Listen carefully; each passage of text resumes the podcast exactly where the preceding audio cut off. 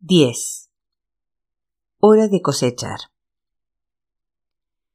El único motivo por el que albergaba esperanzas de poder volver a la escuela era que mi padre había conseguido cosechar algo de tabaco.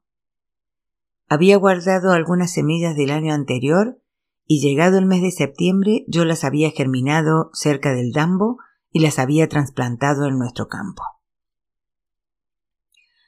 Por el motivo que fuera, las plantas habían logrado sobrevivir y habían crecido bastante sanas.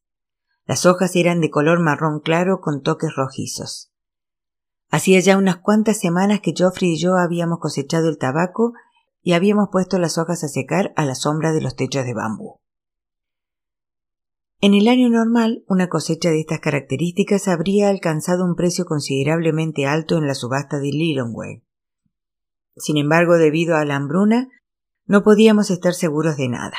Además, mi padre había empezado a pedir dinero y maíz prestados a cambio de tabaco, lo cual significaba que una vez que las hojas estuviesen secas, tendríamos que empezar a pagar nuestras deudas. Al acercarse el primer día de escuela, empezó a haber indicios de que la cosa no iba mal. En primer lugar, mi padre no volvió a mencionar que yo iba a tener que quedarme en casa por no poder hacer frente a las tasas escolares. Una tarde, de hecho, incluso me dio algunos cuacha para que fuera a comprarme un cuaderno y unos lápices. Mi madre, por su lado, compró una buena pastilla de jabón malugua, con lo que pude al fin lavar las manchas amarillas de la camisa blanca del colegio. La víspera del gran día Planché el uniforme con mucho cuidado y lo dejé sobre una silla junto a mis útiles escolares, listos para la mañana siguiente. Estaba tan nervioso que me pasé buena parte de la noche en vela, imaginándome hasta el mínimo detalle de mi vuelta a las aulas, lo que tomaría para desayunar, el aspecto que tendría vestido con mi uniforme y el momento de encontrarme con Gilbert por el camino. Echaba muchísimo de menos a mis compañeros y al hecho de estar en clase. Cuando vi salir a Gilbert de entre los árboles al día siguiente, corrí a saludarlo. Gilbert, Bo. Bo. ¿Listo? Listo. ¿Seguro? Seguro. Bienvenido de nuevo, amigo mío. Me alegra tenerte de vuelta. Gracias, Gilbert. Lo echaba de menos. Era genial volver a estar con mis amigos y escuchar sus bromas. Vi muchas caras conocidas. Todos seguíamos estando delgados, cosa que no cambiaría hasta la cosecha, pero nuestra salud, por lo menos, estaba mejorando. Sin embargo, tal como me había temido, estaba muy atrasado en todas las asignaturas geografía, agricultura, matemáticas, todas las que había repasado en la biblioteca. Mis compañeros estaban trabajando en gráficos variables y nombres científicos de animales, y yo no sabía nada de todo aquello.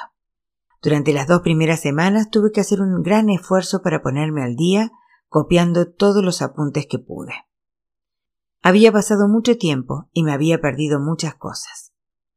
Diez días más tarde, el plazo para pagar las tasas escolares estaba a punto de concluir y yo empezaba a ponerme nervioso. Había algo que me daba mala espina. Mi padre estaba al tanto del pago de las tasas, pero no había mencionado nada al respecto. Yo, temiendo lo peor, no me atreví a sacar el tema. Lo más cerca que estuvimos de hablar de ello fue una tarde en el campo. Bueno, ¿cómo te va en la escuela? preguntó.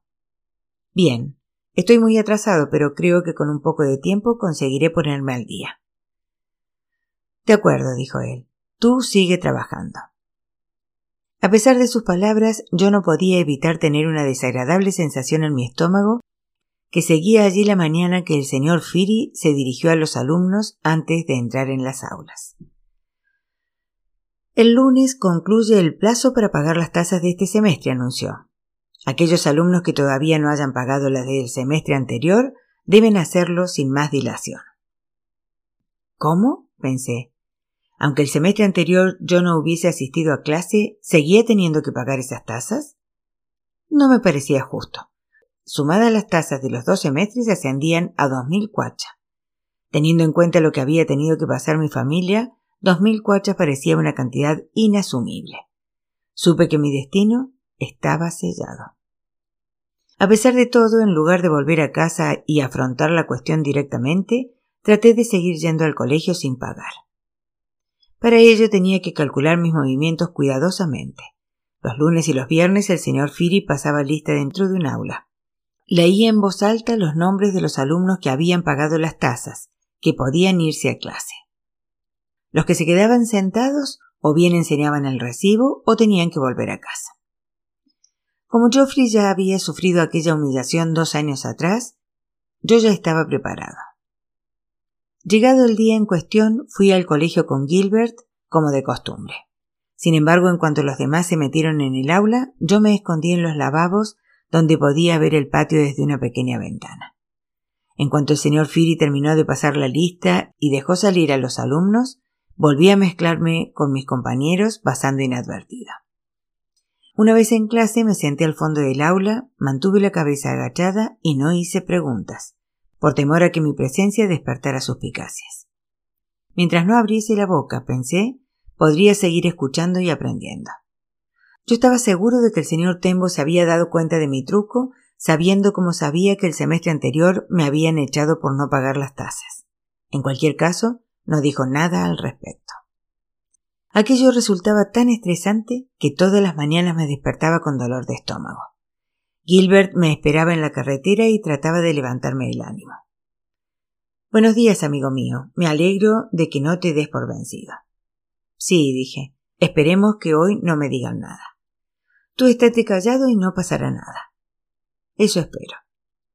Por desgracia, al cabo de dos semanas, fui descubierto. Una mañana el señor Tembo leyó en voz alta los nombres de los deudores y fue entonces cuando se dieron cuenta. En cuanto oí mi apellido, me puse de pie y me dirigí hacia la puerta. He pagado, chicos, dije tratando de restarle importancia.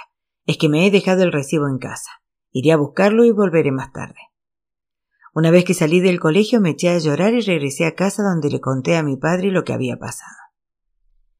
Suponía que acabaría pasando esto, dijo, aunque no sabía cuándo.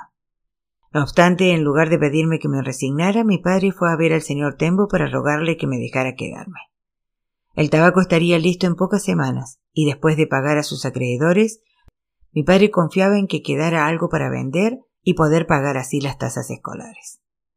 No tardaré mucho en disponer del dinero, dijo. Deje que se quede, por favor.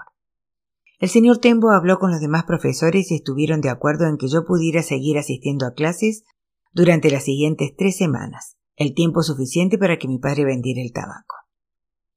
Y esas tres semanas fueron fantásticas, como haber ganado la lotería. No tuve que esconderme ni volvió a dolerme la barriga debido a los nervios. Pude relajarme, aprender y participar en la clase y cuando el profesor soltaba algún chiste, reírme a carcajadas. Decir cosas como qué gracioso o eso no lo sabía. Mis compañeros me miraban de modo extraño. Hasta hace nada era el alumno tranquilo, dijo uno, y mírenlo ahora. Al cabo de esas tres semanas el tabaco por fin estaba seco y listo para su venta, y ya había adquirido un ligero color chocolate. Los acreedores no tardaron en pasar por casa a cobrar lo que les debíamos. Vengo por mis cincuenta kilos, dijo uno. ¿Tiene ya los veinte kilos que acordamos? preguntó otro para cuando el último de los prestamistas se fue de casa empujando su bicicleta cargada de nuestro tabaco, lo único que quedaba para nosotros eran setenta kilos. Mi padre los cargó en una camioneta y condujo hasta la casa de subastas Auction Holdings Limited, que quedaba en Lilongwe, donde solamente consiguió vender cincuenta. Después del coste del transporte y de los impuestos del gobierno, mi padre volvió a casa con alrededor de dos mil cuachas en el bolsillo. Eso era suficiente para pagar mis tasas escolares. Pero entonces no quedaría nada para el resto de la familia, ni zapatos para mis hermanas, ni aceite de cocina, ni jabón, ni medicinas, si alguien se enfermaba. Volvíamos a estar en la ruina.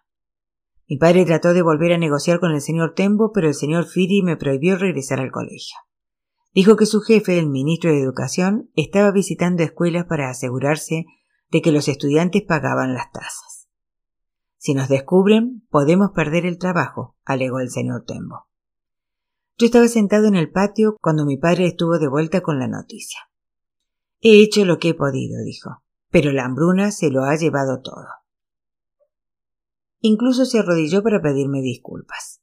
Entiéndeme, hijo. Pepani Quambiri, lo siento mucho. Tu padre lo ha intentado. Me costó mucho mirarlo a los ojos. Chabuino, contesté. Lo entiendo. Con sus hijas, al menos, un padre malawí podía tener la esperanza de que se casaran con un hombre que pudiera alimentarlas, darles un hogar y ayudarlas a seguir estudiando. Con un hijo, sin embargo, era distinto. Para mi padre, mi educación lo era todo, y esa noche le dijo a mi madre que me había fallado. A mí, su único hijo. He decepcionado a toda la familia, dijo. Yo no podía culpar a mi padre de la hambruna ni del resto de nuestros problemas, pero fui incapaz de mirarlo a la cara durante toda la semana siguiente porque veía en él un reflejo de mi vida futura. Mi mayor temor se estaba haciendo realidad. Acabaría siendo como él, otro pobre campesino malagüí, sucio y delgado, con las manos tan ásperas como la madera y los pies descalzos. Mi vida dependería por siempre más de la lluvia y del precio de las semillas y fertilizantes, nunca de mí. Cultivaría maíz y con un poco de suerte quizás algo de tabaco. Los años en que la cosecha fuera buena, a lo mejor podría permitirme comprarme ropa nueva. La mayor parte del tiempo, por el contrario, apenas tendríamos lo justo para comer. Mi futuro ya estaba sellado, y pensar en él me aterrorizaba. Me sentí asqueado. ¿Qué podía hacer yo al respecto? Nada, solamente aceptarlo. En cualquier caso, no tenía tiempo de compadecerme. El maíz estaba a punto para la cosecha y mi padre necesitaba toda la ayuda que pudiéramos prestarle. A pesar del tiempo que llevaba esperando aquel momento, no podía evitar tener sentimientos contradictorios. Ahora que sabía que no podría seguir yendo al colegio, las filas de maíz parecían los barrotes de una prisión. Era como si al adentrarme entre ellas, una puerta invisible se cerrara detrás de mí. Al mismo tiempo, sin embargo, no podía creer que por fin hubiese llegado el momento de cosechar. A decir verdad, aquel era el momento más divertido del año, más incluso que la Navidad. Era hora de recoger los frutos del duro trabajo de todas aquellas madrugadas haciendo caballones y sacando malas hierbas. Ese año, además, era especialmente significativo pues todos teníamos en mente la hambruna y toda la gente que no había sobrevivido a ella. Yo por mi parte todavía pensaba mucho en Camba y en la tristeza que su muerte me había provocado. En cierto modo, era como si Dios nos fuera a recompensar por todo nuestro sacrificio. El campo tenía un aspecto fantástico. Va a ser la mejor cosecha en años, dijo mi padre contemplando el maizal junto a mi madre con una sonrisa que no le había visto en meses. Lo hemos logrado, dijo ella. Las dos semanas siguientes nos dedicamos a cosechar todo el día ilusionados y durante la noche descansábamos como leones con el estómago lleno. Una vez que recolectamos las panochas y nos las llevamos a casa en un carro de bueyes, nos pasamos tres semanas gloriosas desgranando las mazorcas, mientras escuchábamos la radio, cantábamos y hablábamos del tiempo. La vida había vuelto a la normalidad. En el almacén los sacos volvían a estar llenos de granos. Había tantos que llegaban hasta el techo y salían por la puerta. La soja del jardín también estaba a punto, así que íbamos a poder volver a disfrutar de comidas enteras. Poco a poco fuimos recuperando todo el peso que habíamos perdido durante la hambruna. Ay, papá, le dijo mi madre a mi padre una noche. ¿Estabas tan flaco? Mi padre sonrió. Tú también, mamá. Pero veo que ya vamos teniéndote de vuelta con nosotros. Pero William. Mmm, llegué a temer que se lo llevara el viento. Afortunadamente podíamos hablar de aquello riendo porque solamente en los buenos tiempos puedes hablar con franqueza de los malos. Una vez que concluyó la cosecha, pude volver al depósito de chatarra a buscar piezas para mi molino. Caminando entre la hierba veía algo interesante. Lo tomaba del suelo y me preguntaba qué demonio sería solo para echarle el ojo a algo mejor al cabo de un instante. Un día encontré lo que parecía ser el diferencial de un vehículo 4x4, o sea, lo que hace que las ruedas del coche se muevan a distinta velocidad cuando se toma una curva. Conseguí quitar la caja con mi destornillador y vi que el interior estaba lleno de grasa de motor. Todas las máquinas necesitan grasa, pensé. Guardé toda la que pude sacar en una bolsa de plástico y me la guardé en el bolsillo. Ese mismo día hallé un puñado de pasadores de horquilla dentro de un tapacubos. También conseguí trozos de cable y otras cosas que probablemente no llegaría a usar, como pedales de freno, una palanca de cambios rota y el cigüeñal de un pequeño motor que decidí llevarme a casa de todos modos. No tardé en darme cuenta de que había tenido una de las piezas más grandes e importantes que necesitaba el molino, una bicicleta, metida en casa desde el principio. La bici rota de mi padre había estado apoyada sobre la pared de la sala de estar durante más de un año, acumulando polvo y ropa sucia que dejábamos encima. No tenía manillar, le faltaba una rueda y el cuadro estaba tan oxidado como todo lo que había en el depósito de chatarra. Yo me había ofrecido a repararla muchas veces, pero mi padre siempre respondía lo mismo. No hay dinero. Un día por fin reuní el valor suficiente para preguntarle si podía usarla para mi molino. Me senté con él y le expliqué el proyecto detenidamente, que el cuadro era perfecto, lo bastante sólido para soportar fuertes rachas de viento. También le expliqué que el viento y las aspas harían las veces de pedales y que harían girar la rueda y alimentar el generador. Electricidad, dije, extendiendo los brazos como un mago. Agua, mi padre negó con la cabeza. Por favor, hijo, no rompas mi bicicleta más de lo que ya está. Ya he perdido bastantes radios. Además, algún día podremos volver a usarla. ¿Usarla para qué? pensé. ¿Para recorrer ocho kilómetros para comprar querosén para las lámparas que tantos nos hacían toser cuando podíamos tener luz gratis? ¿Cuánto tardé en convencerlo de que me diera ese montón de chatarra? Debí de estar suplicando durante una hora. Tengo un plan, insistí. Déjame hacer el intento. Piénsalo bien. Tendríamos luz. Podríamos bombear agua y tener otra cosecha. Nunca más volveríamos a pasar hambre. Mi padre se lo pensó un rato y acabó aceptando. Vale, puede que tengas razón, pero por favor no te la cargues. Tomé la bicicleta y fui corriendo a mi habitación donde la dejé junto al resto de los materiales. Entonces contemplé el cuarto y me di cuenta de que ya se estaba pareciendo al depósito de chatarra. Todas las piezas que compondrían el molino, la bicicleta, el ventilador, el tractor, el amortiguador y los rodamientos estaban dispuestas en fila, como si de un museo se tratase. El resto del dormitorio, sin embargo, estaba cubierto de otras piezas grasientas que llegaban hasta mi cama y se amontonaban detrás de la puerta. Olía todo a taller mecánico.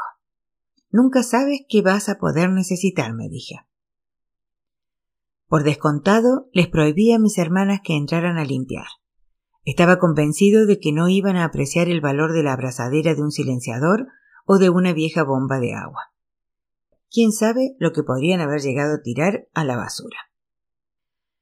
Mamá nos ha dicho que limpiemos, gritaban al otro lado de la puerta. Ya les avisaré yo cuando puedan entrar, contesté. Ahora estoy ocupada. Cuando no estaba en el depósito de chatarra, pasaba el rato en la biblioteca o me tiraba en mi hamaca a leer. A esas alturas mi padre se sentía tan mal por no poder pagarme el colegio que ya ni siquiera me obligaba a trabajar en el campo, lo que ponía celosas a mis hermanas. ¿Por qué William puede quedarse en casa y nosotras no? le preguntó Doris a mi padre un día. ¿Es porque es chico y nosotras chicas? Si él se queda, nosotras también. William está trabajando en un proyecto, contestó mi padre, y si realmente está perdiendo el tiempo, acabaré por darme cuenta. Ustedes preocúpense de sus cosas. Ahora que contaba con la bendición de mi padre, me pasaba mañana y tarde planeando el molino. Leía sin parar capítulos dedicados a la electricidad de Explicando la física y aprendí cómo se transmite y se comporta y cómo puede dominarse. Leí secciones dedicadas al cableado del hogar, a los circuitos paralelos comparados con los circuitos en serie y más cosas sobre la corriente alterna y la corriente continua. No dejaba de pedir prestado los mismos tres libros una y otra vez hasta que un día la señora Siquelo sospechó algo. ¿Sigues preparándote para los exámenes, William? ¿En qué andas metido? me preguntó. Estoy construyendo algo, respondí. Ya lo verá. A medida que pasaba el tiempo, dejé de pensar en el colegio y lo único que me preocupaba era ir al depósito de chatarra, un entorno donde aprendía algo nuevo cada día. Descubría objetos extraños de origen extranjero y trataba de imaginar el uso que tenían. Uno de ellos parecía un viejo compresor, aunque bien podría haberse tratado de una mina. También encontré compresores de verdad que agitaba para oír las piezas que tenían dentro y luego las abría para investigar el contenido. Mi imaginación estaba trabajando constantemente. A veces fingía que era un mecánico profesional y me deslizaba debajo de los vehículos oxidados entre la hierba crecida. Entonces me imaginaba que hablaba con el cliente. Póngalo en marcha, a ver cómo suena. Dele gas. No tenga miedo. Vale. Vale, vale. No, no tanto. Si el motor no sonaba bien del todo, se lo decía sin reparos. Me parece que va a tener que cambiar el motor. Lo sé, lo sé, es caro, pero así es la vida. Luego le pegaba cuatro gritos a mis otros mecánicos que como de costumbre se pasaban el tiempo holgazaneando. Firi, hoy vas a dedicarte a cambiar el aceite. Sí, jefe. Uno de ellos se acercaba mientras negaba con la cabeza. Otra vez problemas. Señor Kankwamba, no podemos reparar este coche, jefe. Lo hemos intentado todo, pero sigue haciendo ruido. ¿Qué le parece? Ponlo en marcha. Mmm. Sí, Ajá. Es la bomba de inyección. Muchas gracias, señor. No hay de qué. Otras veces me montaba en los tractores, apretaba el acelerador con el pie y fingía conducir. Apártense de mi camino, que Cancuanga tiene que trabajar. En mi imaginación iba arando los campos mientras pensaba en los viejos tiempos, en los que me pasaba las horas bajo el sol asada en mano. Cada vez que me subía uno de esos tractores deseaba que realmente se pusiera en marcha para así poder llevarme a casa todo lo que había en el depósito de chatarra. Sin embargo, a pesar de cuanto pudiera divertirme, mi buen humor no duraba demasiado. Al otro lado de la calle los chicos que estudiaban en Cachocolo me veían aporreando y trasegando la chatarra. Si no tenía cuidado podían pillarme hablando conmigo mismo. De vez en cuando, mientras iba recogiendo piezas, los chicos que estaban en el patio me dejaban en evidencia. Miren, ahí está William revolviendo la basura de nuevo. La primera vez que esto sucedió me acerqué a ellos y traté de explicarles lo del molino, pero los chicos se rieron de mí. Incluso los días que trataba de que no me vieran, alguien me divisaba desde alguna ventana y gritaba. Ahí va el chalado ese a fumar chamba. Chamba es marihuana. Por suerte contaba con algunos incondicionales, aunque Geoffrey había sido contratado por nuestro tío Musaiguale para trabajar en el molino de maíz de Chipumba, y eso quería decir que Gilbert era la única persona con la que podía contar. Al fin decidí que cada vez que alguien se burlara de mí, yo me limitaría a sonreír y no decir nada. Por supuesto, los alumnos de Cachocolo le contaban a sus padres que había un majadero que se dedicaba a recoger basura en el depósito de chatarra y el rumor no tardó en llegar a oídos de mi madre. A partir de entonces, cada vez que llegaba a casa con piezas mecánicas, ella me miraba y sacudía la cabeza. Un día, preocupada, irrumpió en mi habitación. ¿Qué pasa contigo? dijo.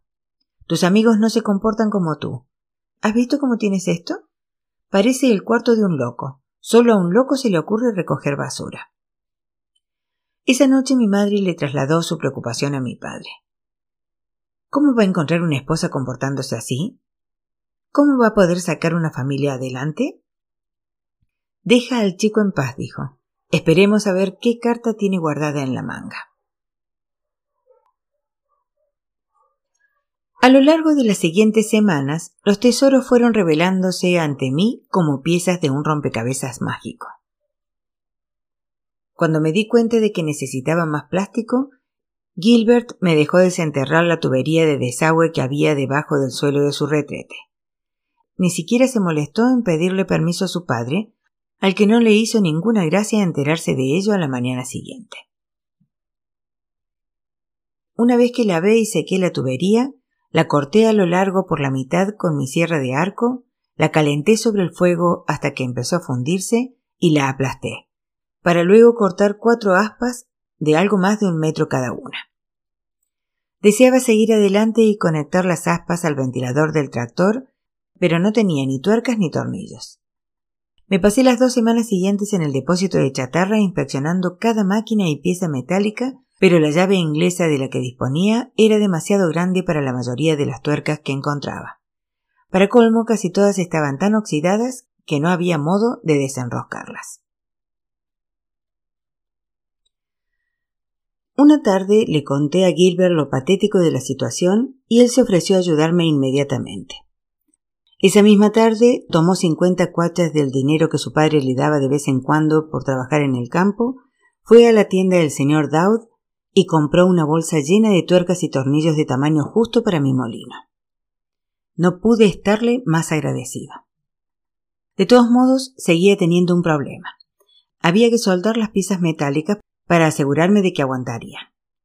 En casa no había máquina de soldar y tampoco tenía el dinero para pagarle a alguien, así que volvía a estar atascado. Entonces un día la suerte me sonrió. Estaba en el mercadillo jugando a vaguo con amigos, cuando apareció un hombre conduciendo un volquete. Venía de Kazungu y necesitaba que algunos chicos le ayudaran a cargar madera. Pago doscientos cuachas, dijo. Yo mismo aquí, exclamé, corriendo hacia él y agitando los brazos. El hombre me hizo señas de que me subiera a la parte de atrás del camión junto con otros diez chicos. Me pasé toda la tarde cargando troncos bajo el sol, cansado, sudado, pero con una enorme sonrisa en el rostro. Con esos doscientos cuachas podría pagar a un soldador que completara la primera fase del trabajo, conectar el eje del amortiguador al eje del pedalier de la bicicleta. De ese modo podría hacer girar el plato y la cadena y mover la rueda. También iba a necesitar que el hombre hiciera algunos agujeros en las aspas del ventilador para poder atornillarlas a las de plástico más grandes.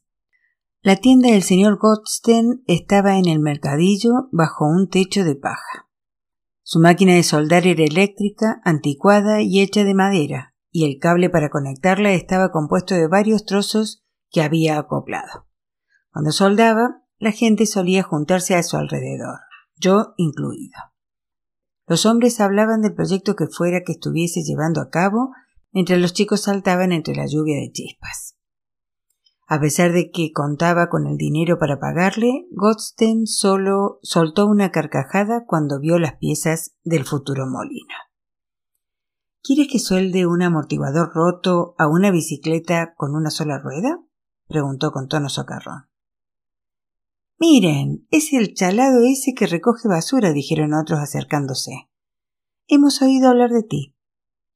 No es más que un aragán que juega con chatarra y se niega a trabajar. Esta es mi sala. Mi sala quiere decir loco. Aquello me enfureció. Estaba harto de oír todas aquellas mentiras. Eso es, dije. Soy un vago y estoy en mi sala, pero tengo un plan y sé perfectamente lo que estoy haciendo. Pronto lo verá. Me volví hacia Godsten y lo miré fijamente a los ojos. Y contestando su pregunta, señor, dije, ha oído usted bien. Quiero que suelde el amortiguador a la bicicleta. Y asegúrese de que no quede torcido. Cuando Godsten hubo terminado, le pagué y me llevé la bicicleta a casa.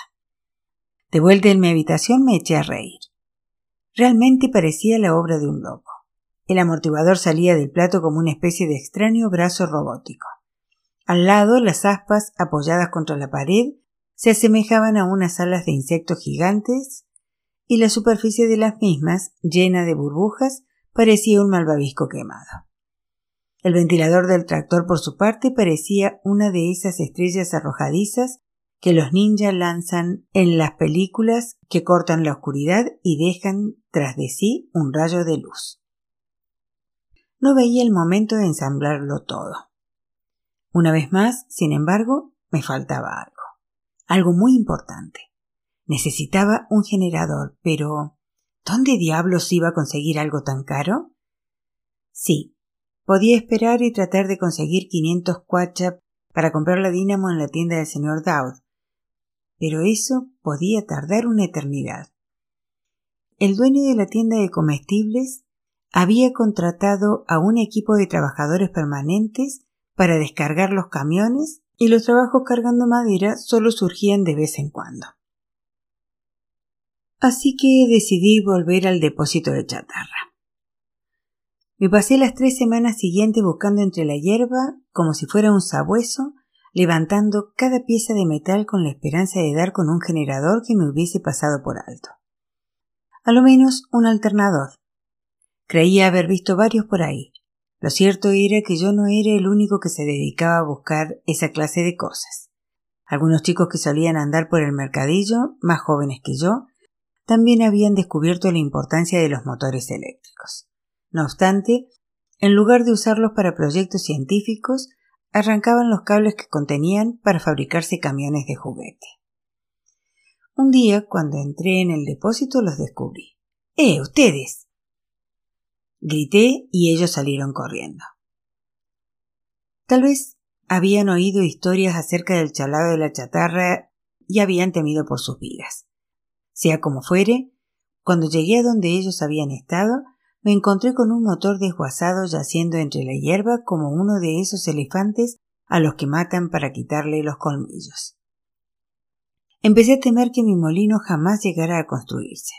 Para colmo, a lo largo del mes siguiente fue como si todas y cada una de las dínamos de Malawi se confabularan para perseguirme. Cada vez que veía una bicicleta, ésta tenía una, y la mayor parte de las veces estaba rota, y ni siquiera estaba conectada al faro. Dios, qué desperdicio, pensaba. Ténmela a mí y déjenme que les muestre qué hacer con ellas. Algunas funcionaban perfectamente y generaban gruesos haces de luz que iluminaban las carreteras por la noche. Sin embargo, nunca reuní el coraje suficiente para pedirles a sus dueños que me las dieran. ¿Qué iba a decirles? Seguí despertándome todas las mañanas entre la chatarra que se iba acumulando en mi habitación y luego me iba a ayudar a mi padre en el campo. De noche las piezas del molino resultaban más fáciles de contemplar, puesto que en la oscuridad el resto desaparecía. Un viernes de julio, Gilbert y yo volvíamos a casa desde el mercadillo y yo me sentí algo mustio. ¿Cómo va el molino? preguntó él. Ya tengo todas las partes, pero me falta un generador, respondí. Si lo tuviera, podría construirlo mañana mismo. Tengo miedo de que al final no pueda hacerlo. Vaya, lo lamento. Justo entonces vimos pasar a un chico que empujaba su bicicleta. No lo conocía, pero debía de tener nuestra edad. Me fijé en la rueda trasera y reparé en aquella forma familiar. Mira, otra dínamo, dije. En esa ocasión, sin embargo, hice acopio de valor. Corrí hasta el chico y le pedí si me dejaba ver su bicicleta. Me agaché, hice girar uno de los pedales y entonces el faro, que era una vieja luz de un coche, se encendió. Gilbert se volvió hacia él. ¿Cuánto por la dínamo? preguntó. No, Gilbert, intervine. No tengo dinero. ¿Cuánto? repitió él. Al principio el chico se negó, pero acabó aceptando. Teniendo en cuenta los tiempos que corrían, nadie dejaba escapar la oportunidad de conseguir algo de dinero. Doscientos cuacha, dijo. Faro incluido. Todavía tengo algo de dinero que me dio mi padre, me explicó Gilbert. Gastémoslo en la dínamo y terminemos el molino. Se metió la mano en el bolsillo y sacó dos billetes rojos. Por fin, después de testear un poco, tuve la dínamo y la bombilla en mis manos. Si como qua mbiri, Gilbert, dije. Muchísimas gracias. Eres el mejor amigo que haya tenido nunca. Gilbert se fue a casa y yo corrí a mi habitación y dejé la dínamo junto al resto de los materiales. Ya tenía la pieza que me faltaba. Inmediatamente una potente ráfaga de viento abrió la puerta de mi dormitorio como un ciclón y fue como si las piezas del molino se ensamblaran delante de mí y las aspas se pusieran a girar velozmente entre una nube de polvo rojo aunque tal vez no fuese más que mi imaginación. 11. El molino cobra vida. A la tarde siguiente empecé a construir la máquina. Saqué la bicicleta, el ventilador, las aspas, las tuercas, los tornillos y la dínamo afuera. Y lo puse todo en la tierra. Escogí una zona detrás de la cocina que iba a ser las veces de mi laboratorio. La acacia que había allí daba sombra de sobra contra el sol de la mañana y también había llegado a la conclusión de que se trataba del lugar ideal para capturar los vientos del este que soplaban desde el lago y sobre, y sobre las colinas. Lo primero que quería hacer era conectar las aspas del ventilador, para lo que necesitaba un taladro, así que fui a la cocina, coloqué el clavo que tenía sujeto a la mazorca en el fuego, y cuando estuvo bien rojo, practiqué un patrón cuadrado de cuatro agujeros en la parte superior de cada aspa y dos más en el centro. Aquel proceso de calentar, derretir y volver a calentar duró casi tres horas. Lo siguiente fue vaciar en el suelo la bolsa de tuercas y tornillos que Gilbert había comprado y ponerme a ajustar la primera de las aspas. Fue entonces cuando caí en la cuenta de que me había olvidado de las arandelas. ¡Ah! exclamé frustrada. Sin duda iba a necesitarlas para ajustar del todo los tornillos, así que me pasé una hora recogiendo tapones en el exterior del Office Bussing Center. Una vez que tuve unos veinte, volví rápidamente a casa, los aplasté y usé un clavo para efectuar un agujero en el medio de los mismos. Perfecto. Uno a uno pasé los tornillos por los tapones y ajusté las tuercas, hasta que las cuatro aspas estuvieron conectadas. Por último, quise asegurarme de que las aspas eran lo bastante fuertes para no partirse con el viento, así que les adjunté refuerzos de bambú a cada una para que hicieran las veces de huesos. De acuerdo, dije. Vamos a ver. Retrocedí un poco para contemplar el trabajo. De punta a punta la envergadura de las aspas superaba los dos metros, y no pude evitar reírme debido al entusiasmo. Fue entonces cuando advertí que no había nadie cerca. Mis hermanas estaban haciendo recados y mi padre estaba asistiendo a un funeral en un pueblo cercano. Aparte del ruido de mis herramientas, el único sonido que se oía era el de las cancioncillas que tarareaba mi madre, que se encontraba en la cocina preparando un potaje de alubias para la cena. Por fin podía trabajar en paz y concentrarme totalmente en mi obra. A continuación tenía que averiguar cómo conectar todo a la bicicleta, cosa que no iba a ser fácil. Empecé poniendo las aspas sobre cuatro ladrillos grandes, igual que solían hacer los mecánicos cuando ponían los coches encima de bloques para poder tener espacio para trabajar desde abajo. Ahora empezaba lo complicado. La bicicleta no solo era pesada, sino aparatosa, especialmente con un amortiguador gigantesco saliendo del plato. A pesar de todo, logré levantarla lo suficiente para darle la vuelta y hacer pasar el eje del amortiguador por el centro del ventilador. Rápidamente me agaché entre los ladrillos y pasé una horquilla por el otro lado ajustándolo. Por último, acoplé la dínamo al cuadro de la bicicleta de modo que la ruedecilla quedara contra el costado del neumático. Coloqué la cadena, bien engrasada, en el plato y me aseguré de que todo estuviera en su sitio. Para cuando terminé con la cadena, el sol ya se estaba poniendo tras los árboles y no tardaría en estar demasiado oscuro para trabajar. Dejé las herramientas en un dormitorio y puse el molino contra la pared de la cocina de modo que no molestase. Fui al pozo, saqué un cubo de agua y la calenté para bañarme. Una vez que me bañé, me dirigí de vuelta al interior de la casa para cenar. Mi hermana Rose, que ya había vuelto de sus recados, me vio cruzar el patio. William, no te hemos visto en todo el día, dijo. En el mercadillo preguntaban por ti. Es que hoy tu hermano ha estado muy ocupado, dije. He explicado a la gente que estabas ocupado con tu chatarra tratando de generar electricidad. Mm, algo así, dije sonriendo. Tú espera que pronto tú y los demás se llevarán una buena sorpresa. Esa noche cené como un verdadero obrero, sin decir palabras salvo por algunos gruñidos. Cuando terminé, regresé a mi dormitorio, me tumbé en la cama y me quedé dormido en cuestión de segundos. A la mañana siguiente me desperté al alba dispuesto a seguir con mi trabajo. Mi plan consistía en levantar una torre de madera en lo alto de la cual poner el molino de viento, aunque primero tenía que ver si éste realmente funcionaba. Para ese propósito necesitaba algo provisorio sobre lo que colocar el molino, así que encontré un tallo de bambú bien ancho, de unos 15 centímetros, hice un agujero a través de la parte de arriba y clavé el otro extremo en la tierra. Terminé justo cuando Geoffrey regresaba de Chipumba montado en su bicicleta. Era su día libre y había decidido venir a visitarme. Eh, hombre, justo a tiempo, lo recibí. ¿Es el mismo proyecto en el que estabas trabajando? Sí, esto es. Me alegro de que hayas venido, amigo. Ayúdame a levantar esto. Bloqueamos la rueda y la cadena de la bicicleta para evitar que giraran y con mucho cuidado pusimos la máquina sobre el poste. Como me había quedado sin cuerda, una vez que estuvimos seguros de que se sostenía, Geoffrey la ató usando tiras de la cámara de un neumático. ¿Le damos? preguntó. Vamos. Geoffrey desbloqueó la rueda para que las aspas pudieran girar, pero no habíamos pensado en lo rápido que eso iba a suceder.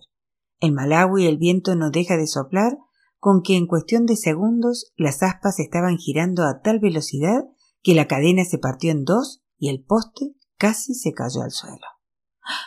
¡Aguántalo! grité. Entre los dos conseguimos sostener el molino antes de que se estrellara contra el suelo y se rompiera. Entonces moví el poste y aparté las aspas de la dirección en que soplaba el viento. Luego me pasé dos horas arreglando la cadena. El motivo principal del ensayo era ver si la dinamo generaba corriente suficiente. Ya sabía que podía alimentar el faro de una bicicleta, pero nada más. Fui a la habitación de mi padre y tomé su radio internacional, cosa que yo tenía prohibida, debido a mi historia con el resto de los aparatos electrónicos de la casa.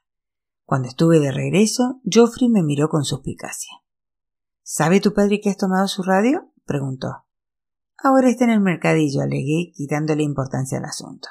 No se dará cuenta. Metí los dos cables de la dínamo en la entrada AC de la radio y Geoffrey desbloqueó las aspas. Estas empezaron a girar y la rodecilla de la dínamo hizo lo propio contra el neumático. Durante un instante oí música. Funcionaba. Un segundo después, sin embargo, empezó a salir humo de los altavoces. ¡Ay, no! exclamó Geoffrey sacando los cables.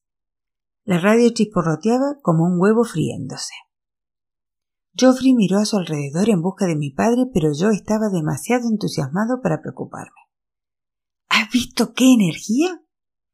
grité saltando como un loco. ¿La has visto? La radio había explotado porque la dínamo generaba demasiados voltios. El voltaje, como me habían enseñado los libros, es la medida de la presión eléctrica, Piensen en ello como la presión de agua que sale de una manguera. La dínamo producía 12 voltios cuando alguien pedaleaba de manera normal, lo cual era suficiente para una radio o una bombilla. Sin embargo, cuando el viento hizo que las aspas se pusieran a girar a toda velocidad, se produjo una sobrecarga de energía que aumentó demasiado el voltaje y quemó la radio de mi padre. Iba a tener que averiguar cómo reducirlo. Tomé explicando la física y fui hasta una página donde se mostraba un diagrama en el que salían dos bombillas alimentadas por un motor de corriente alterna de 12 voltios, igual que la dínamo. Ambas bombillas estaban conectadas con largos cables. Una de ellas brillaba con fuerza gracias a algo llamado transformador que aumentaba el voltaje. La segunda bombilla, sin embargo, no estaba conectada a ningún transformador y su brillo era tenue y amarillento era debido a que, sin el transformador, por el camino a través de los cables se perdía energía en forma de calor, algo llamado disipación. Señor Geoffrey, dije, como se pierde algo de energía cuando ésta viaja por cables demasiado largos, se me ocurrió que podríamos probarlo con la dínamo. Busqué entre la enorme pila de partes de radio y encontré un viejo motor. Lo abrí Saqué el interior y desenrollé el hilo de cobre que luego volví a enrollar alrededor de un palo, creando así una especie de transformador a la inversa. Conecté un extremo del hilo a la dínamo y el otro a la radio de mi padre, que afortunadamente había sobrevivido a la sobrecarga de corriente. Como se mostraba en el libro, pretendía que la corriente tuviera que viajar más, con la esperanza de que parte del voltaje se viese reducido por el camino. Vale, probemos de nuevo, le dije a Geoffrey, que desbloqueó las aspas. Esta vez, cuando la rueda y la dínamo empezaron a moverse, solo se oyó música. Prueba superada. El molino permaneció sobre el poste de bambú durante dos días, oculto detrás de casa, fuera de la vista de los demás. Entretanto, Geoffrey, Gilbert y yo empezamos con la construcción de la torre definitiva sobre la que se alzaría la máquina. Nos reunimos una mañana delante de mi casa provistos de nuestros machetes panga y nos adentramos en el bosque de eucaliptos. Se trataba del mismo bosque en el que yo había buscado refugio de la maldición del chicle y donde Giovanni había practicado su magia conmigo solo para que me dieran una tunda un rato más tarde en Dowa. En esta ocasión, sin embargo, me encontraba ahí para terminar mi proyecto científico. Anduvimos por el bosque observando detenidamente cada árbol hasta que dimos con uno que debía de medir más de cinco metros. Nos pusimos a talarlo con los machetes y diez minutos más tarde el tronco cedió. Una vez que podamos las ramas, arrancamos la corteza con las manos. A las tres de la tarde ya habíamos derribado y limpiado dos árboles más y los llevábamos sobre los hombros de camino a casa. En el terreno que había detrás de la cocina, clavamos los tres postes en el suelo, cada uno a la misma distancia del otro, y los envolvimos con bolsas de plástico para evitar que fueran pasto de las termitas. A continuación, tomamos ramas más pequeñas y las clavamos entre los postes como peldaños de una escalera, usando los clavos que Geoffrey había comprado con el dinero que había ganado en los molinos de maíz. Cuando empezaba a anochecer, la torre ya estaba construida. Tenía cinco metros de alto y parecía particularmente sólida. Sin embargo, desde tan solo unos metros de distancia, su altura y sus patas flacas le conferían la apariencia de una jirafa temblorosa.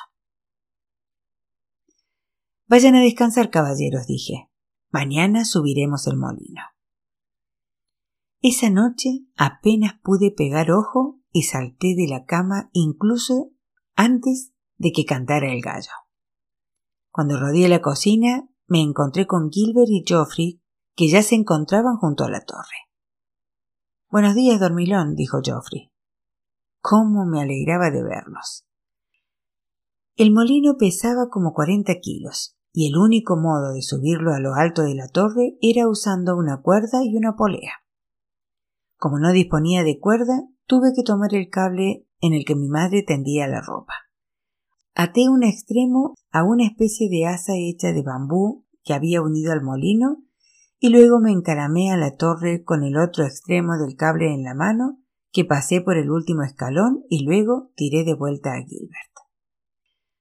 Desde donde me encontraba podía ver por encima de los árboles y divisaba los campos y bosques que precedían a las colinas. De acuerdo, Gilbert, exclamé, levántalo. Poco a poco Gilbert empezaba a tirar del cable y el molino fue elevándose. Con cuidado. Geoffrey se encontraba debajo de mí apoyado en un escalón inferior para guiar la máquina a medida que iba subiendo. Los tres nos pusimos a tirar con todas nuestras fuerzas. Vamos, chicos, grité, que se noten esos músculos. Estoy tirando lo más fuerte que puedo, dijo Gilbert con todo el cuerpo en tensión. Que no se te escape, Geoffrey, cada vez que tirábamos del cable, el molino se balanceaba y las aspas golpeaban contra la madera de la torre. En un par de ocasiones, éstas se atascaron entre los peldaños y Geoffrey tuvo que soltarlas. Poco a poco fuimos subiendo la máquina torre arriba. Al cabo de media hora ya casi estábamos. cuando tuve el molino al alcance de la mano, tomé el asa con fuerza. ¡Átalo! le grité a Gilbert. Gilbert pasó el cable por la base de la torre y el molino se quedó quieto. Entonces, Geoffrey subió hasta arriba y me ayudó a fijar la máquina. El día anterior habíamos hecho dos agujeros en los postes de madera.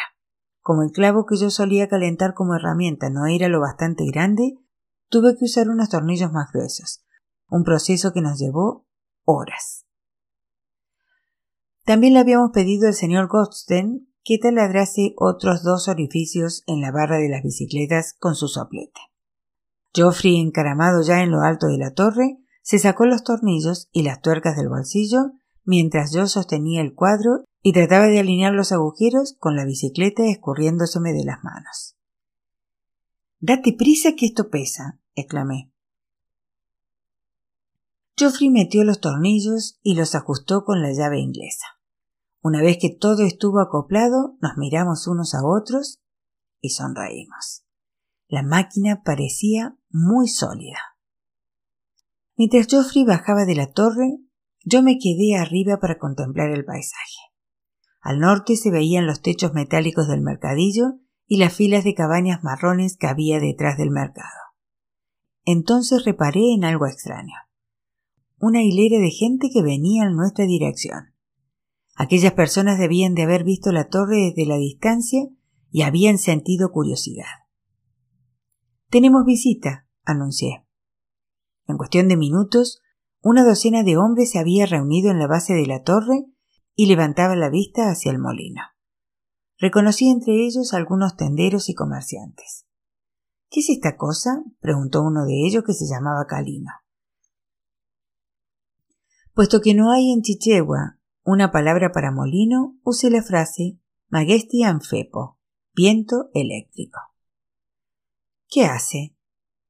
Genera electricidad a través del viento. Eso es imposible, dijo Calino riéndose. Entonces se volvió hacia los demás esperando que lo imitaran. Parece una torre de radio. Además, ¿qué clase de juguete estúpido es eso de allá arriba? Ahora lo verán, dije. Bajé de la torre y fui corriendo a mi dormitorio en busca de la pieza que faltaba. Esa mañana había encontrado una caña bastante gruesa y había cortado una parte de unos 25 centímetros de largo. Luego había envuelto la base de la bombilla de la luz delantera de un coche con bastante hilo de cobre y la había encajado en la caña fabricando una especie de lámpara. Con eso en la mano subí de nuevo a la torre y conecté los cables a los de la dínamo mientras iba llegando más gente. ¿Qué se supone que hace ahora? preguntó un granjero llamado Banda. Este es el misala del depósito de chatarra del que hablan mis hijos, contestó otro hombre. Piensen en su pobre madre. Advertí que atrás de la multitud se encontraban mi padre, mi madre y mis hermanas, que tenían los ojos abiertos de par en par y la boca ligeramente abierta, igual que los aficionados al fútbol cuando están pendientes de la radio. En aquella ocasión, sin embargo, era yo el que tenía la pelota y faltaban escasos segundos para que terminara el partido. Estaba tan nervioso que me temblaban las manos pero confiaba en mí mismo. Llevaba meses preparándome para este momento. Veamos hasta dónde llega su locura, oí vocear a alguien. El viento soplaba de manera sostenida a través de la torre, mezclando el olor a grasa de cadena con el de plástico fundido. A pesar de que la rueda de la bicicleta todavía estaba bloqueada, el molino chirriaba debido a la brisa, como suplicándome que lo dejara funcionar. Crucé la mirada con Gilbert y con Geoffrey. Y asentí. Allá vamos, pensé. Desbloqueé la rueda y las aspas empezaron a girar. La cadena se tensó contra el plato y poco a poco la rueda comenzó a dar vueltas. Todo sucedía como en una cámara lenta. Vamos, dije, no me dejes en ridículo justo ahora. En ese preciso momento una fuerte ráfaga de viento me empujó hacia atrás. La torre tembló con tanta fuerza que tuve que sujetarme a uno de los escalones. Unos centímetros por encima, las aspas se pusieron a girar como la hélice de un avión. Miré la bombilla y esperé a que tuviera lugar el milagro. Entonces sucedió. Primero un parpadeo, luego un destello y por fin un magnífico estallido de luz. Creí que iba a explotarme el corazón. Miren, exclamó alguien, ha creado luz.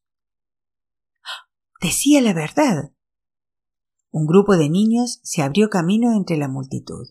Miren cómo gira. Déjenme ver. Yo alcé los brazos al cielo y grité de alegría para luego echarme a reír de tal modo que acabé aturdida. Sostuve la lámpara con orgullo y me dirigí a los incrédulos. Viento eléctrico, exclamé. Ya les dije que no estaba loco. Uno a uno los presentes se pusieron a dar vítores y a levantar los brazos. Ochitapguina, gritaron. Bien hecho. Lo conseguiste, William. Eso es, dije. Y esto es solo el principio. Esperen y verán. La gente empezó a hacer preguntas y luego se remolinó en torno a Gilbert y a Geoffrey, ansiosa de conocer todos los detalles. Aquellos dos no dejaban de sonreír. Yo me quedé en la torre unos instantes, escuchando el sonido de las aspas y disfrutando de la escena. Cuando la bombilla empezó a quemarme, bajé. El cable que estaba usando no era lo bastante largo para utilizarlo en otro lugar que no fuera en el molino, así que al caer la tarde lo sujeté al último escalón y lo dejé ahí. Todavía estaba tan excitado por lo que había sucedido antes que decidí ir al mercadillo a quemar parte de la energía que me quedaba y deleitarme con la sensación de gloria. Una vez que llegué allí, volví la vista hacia el valle y divisé la luz que titilaba entre el vapor que emergía del suelo.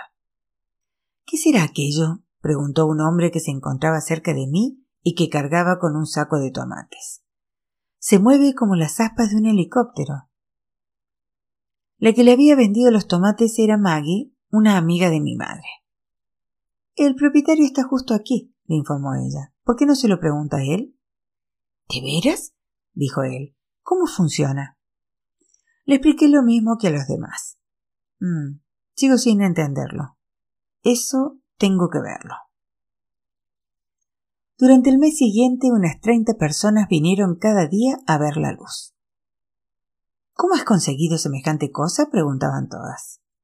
Con mucho trabajo y mucha investigación, contestaba yo, tratando de no parecer un fanfarrón. Muchas de esas personas eran hombres de negocios de otros distritos que viajaban de un lado a otro. Para ellos, el molino se había convertido en una especie de atracción en el camino cuando pasaban por Wimber. Otros venían de pueblos cercanos con gallinas o maíz sujetos a sus bicicletas. Mujeres que cargaban sacos de harina sobre la cabeza se detenían a hablar con mi madre. Dios te ha bendecido, le dijo una. Tienes un hijo que hace maravillas. Ya no tendrías que volver a quejarte por el queroseno nunca más. Los hombres, por el contrario, se dirigían a mi padre. ¿Es tu hijo el que ha hecho esto? Sí, ¿De dónde ha sacado la idea? De los libros. ¿Se lo han enseñado en el colegio? No, lo ha aprendido él solo. Ese mes ayudé a la familia a limpiar los campos y prepararlos para la siembra henchido de alegría. De vez en cuando, si tenía el molino a la vista, dejaba las asadas unos instantes y me deleitaba con la visión de sus aspas girando. Una noche, jugando a vago con Geoffrey y con Gilbert junto a la peluquería, Hubo un apagón y todo quedó a oscuras. Mientras todo el mundo se dedicaba a maldecir, yo me escabullí a casa, conecté la luz del molino y volví corriendo. Odio estos cortes de luz, se quejó un hombre saliendo de la peluquería con el cabello cortado a medias. ¿Qué corte de luz? dije yo sonriendo. ¿Es que no han visto mi casa? El señor Iponga, el peluquero, se asomó por la puerta de su local con la máquina de cortar el pelo en la mano. Me parece que te aprovechas de estos apagones para presumir de tu viento eléctrico, William, dijo. Mm, puede ser. El mes siguiente empecé a trabajar para poder tener luz en casa usando el molino. Para ello necesitaba montones y montones de cable eléctrico. Pero como de costumbre, no tenía dinero para comprarlo. Entonces una tarde que Gilbert y yo nos encontrábamos en casa de Charity, advertí que había varios metros del tipo de cable que yo precisaba y que usaban para tender la ropa. De hecho, había un rollo entero en un rincón de la habitación donde estábamos. Eh, hombre, le dije a Charity, ¿cómo puedes tener todo ese cable ahí tirado cuando a mí me vendría tan bien? Alguien se lo había dado en forma de pago por un gancho, me informó. Pero, como eres mi primo, te lo dejo barato, dijo. Apenas me puse de pie para ir al mercadillo a buscar trabajo, Gilbert sacó cien cuacha y se los dio a Charity. De repente tenía treinta metros de cable eléctrico. Te prometo que te los devolveré, Gilbert, dije. No te preocupes, tú pon luz en tu casa. Una vez más, cuando parecía que ya no había esperanza, Gilbert acudía al rescate. Regresé a toda prisa a mi casa cargando con el rollo de cable que pesaba considerablemente. Mientras iba bajando por el camino de vuelta al valle, veía el molino en la distancia dando vueltas. Cada vez que lo hacía el corazón me daba un vuelco. Desenrollé lo bastante para poder medir la distancia que había del molino a mi habitación y luego hice un corte con mi cuchillo. A continuación, tomé una punta del cable y trepé hasta lo alto de la torre. Un molino de viento en funcionamiento es un entorno de trabajo peligroso. Las aspas giraban con tanta velocidad que si no tenía cuidado podía acabar con un nuevo corte de pelo. Además, la dínamo generaba una corriente considerable. Al descolgar la bombilla y conectar el nuevo cable, tuve mucho cuidado de no cruzar los dos conductores de cobre para no electrocutarme. Como medida de seguridad extra, envolví el lugar donde se juntaban con una bolsa de plástico que hacía las veces de aislante. El techo de mi dormitorio estaba hecho de jergones de paja envueltos en plásticos, los cuales descansaban en varias vigas de madera. Me subí a una escalera y pasé el cable dos veces alrededor de la viga que había en medio, que era la que quedaba más cerca de mi cama. Luego hice un agujero en el jergón de hierba, pasé el cable por él y lo bajé a la habitación.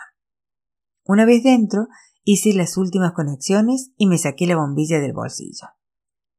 Puede que no tenga un interruptor, pensé pensando en Gilbert, pero esto se le parece bastante. Conecté la bombilla al portalámparas de caña y un instante después se hizo la luz. Cerré rápidamente la puerta y contemplé aquel prodigio. Por primera vez en mi vida tenía mi propio espacio iluminado.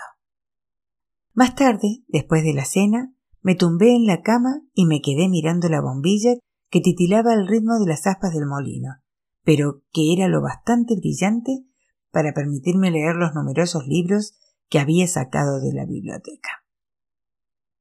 De repente oí un golpe en la puerta y mi familia al completo entró en mi habitación. Miren, ahí lo tienen a William, que ya puede quedarse despierto de noche, dijo mi padre. Felicidades, dijo mi madre.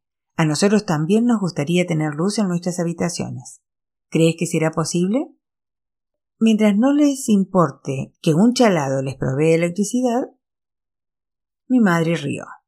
Eh. Al final nos has demostrado que nos equivocábamos, pero he de reconocer que me tenías preocupada. ¿Qué pasa si deja de soplar el viento? preguntó entonces mi hermana Rose. Una buena pregunta. Que dejará de haber luz, contesté. Por eso quiero conseguir algunas baterías. En concreto, alguna batería de coche que me permitiera almacenar energía y seguir teniendo electricidad cuando el viento no soplara. Además, una batería de coche bastaba para poder dar luz a toda la casa. Una vez que me hiciese con una, mi familia podría al fin deshacerse de todas las lámparas de querosén y vivir como la gente moderna. Y la luz era solo el principio. El siguiente molino de viento bombearía agua para nuestros campos, con lo que podríamos tener más cosechas. Ya no volveríamos a pasar hambre. Esa primera noche con luz me quedé despierto durante horas, leyendo, explicando la física, preparándome para el siguiente paso. Mientras los demás dormían, las termitas devoraban el techo y nubes de polvo rojo se colaban por debajo de la puerta. Como de costumbre, el viento seguía soplando con fuerza.